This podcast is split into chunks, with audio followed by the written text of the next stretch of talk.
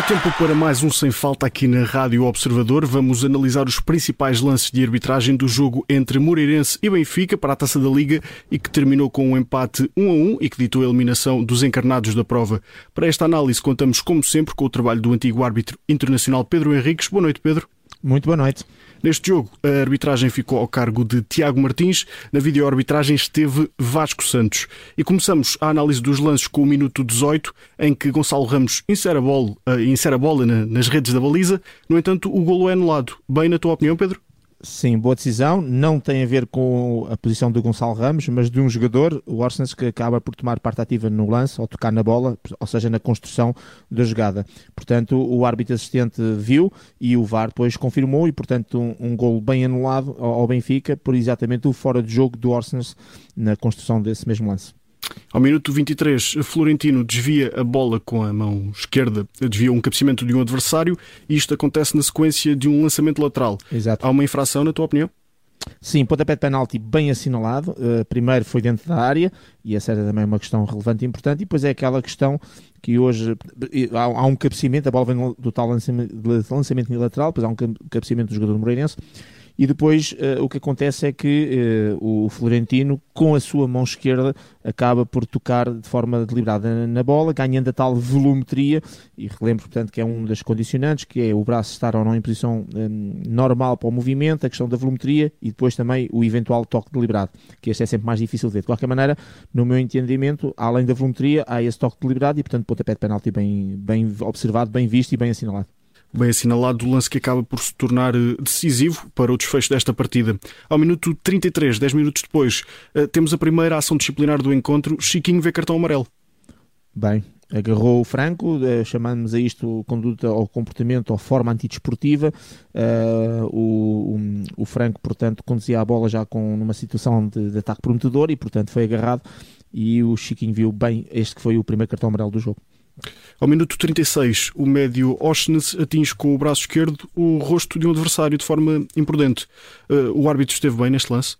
Sim, porque aqui a questão que se colocava, até porque foi relativamente pedido por isso, foi a questão do cartão amarelo. É lógico que hoje sabemos que tudo o que é mãos, braços e cotovelos uh, que tocam nos adversários ao nível daquela que é a zona protegida, cabeça, uh, pescoço, cara, normalmente a sanção técnica esta existe sempre, porque é falta. Depois a questão aqui é que se coloca, como é uma zona de proteção, que o façam de, enfim, muitas vezes acompanhado de cartão amarelo. Só que aqui não é aquela situação do jogador que é negligente na maneira como aborda o lance, que vai com tudo, não. Há um toque, é imprudente na maneira como aborda e apenas isso, e portanto apenas livre direto e sem qualquer infração, eh, com qualquer penalização eh, de natureza disciplinar.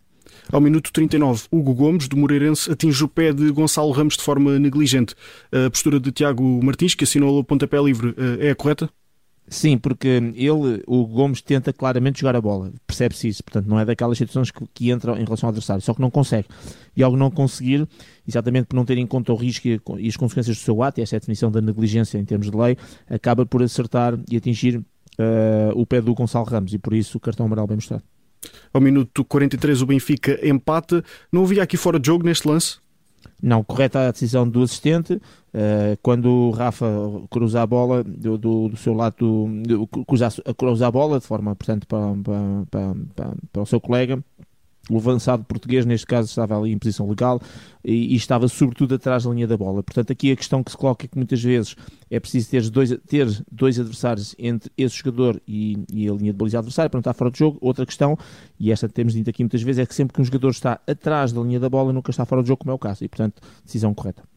Em cima do intervalo no último lance esta primeira parte, aos 45 minutos mais dois, eh, há um lance sobre Grimaldo que resulta num cartão amarelo para o defesa do Moreirense.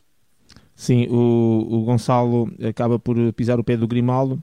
Uh, na sequência também de uma entrada enquadrada naquilo que é as entradas duras, que nós tecnicamente chamamos de negligência, e portanto, dentro da, também da linha daquilo que tinha sido já cartões amarelos mostrados anteriormente, o árbitro foi coerente e mostrou também bem o, o respectivo cartão amarelo. Terminamos a análise dos lances uh, da primeira parte, seguimos desde já para a segunda parte, ao minuto 47, Mané puxa os calções a Rafa Silva. Exato. Eh, corta uma jogada de perigo, um ataque prometedor, uh, ao puxar, como disseste bem, os calções ao Rafa Silva, impede, impede uh, sobretudo aquilo que era a progressão do jogador uh, numa jogada de perigo e, portanto, cartão amarelo bem mostrado. Ao minuto 64, Florentino toca apenas na bola e consegue desarmar o avançado Walterson, portanto não havia motivo para falta. Não, bem decidido, é um lance que depois as repetições aparecem mais à frente, na altura também fiquei com dúvidas, mas depois percebe pela repetição uh, que ele estica a perna e, e, toca claramente na bola, o contato posterior é fruto até do, do movimento, até mais do, do, do, do Alterson que propriamente do Florentino, por isso bem decidido, não havia motivo para pontapé de penalti e tanto o árbitro, como depois o VAR confirma, obviamente vai verificar, manda seguir, portanto, boa decisão. Terminamos a análise dos lances deste encontro com um cartão amarelo mostrado a Fábio Pacheco, médio do Moreirense, ao minuto 85.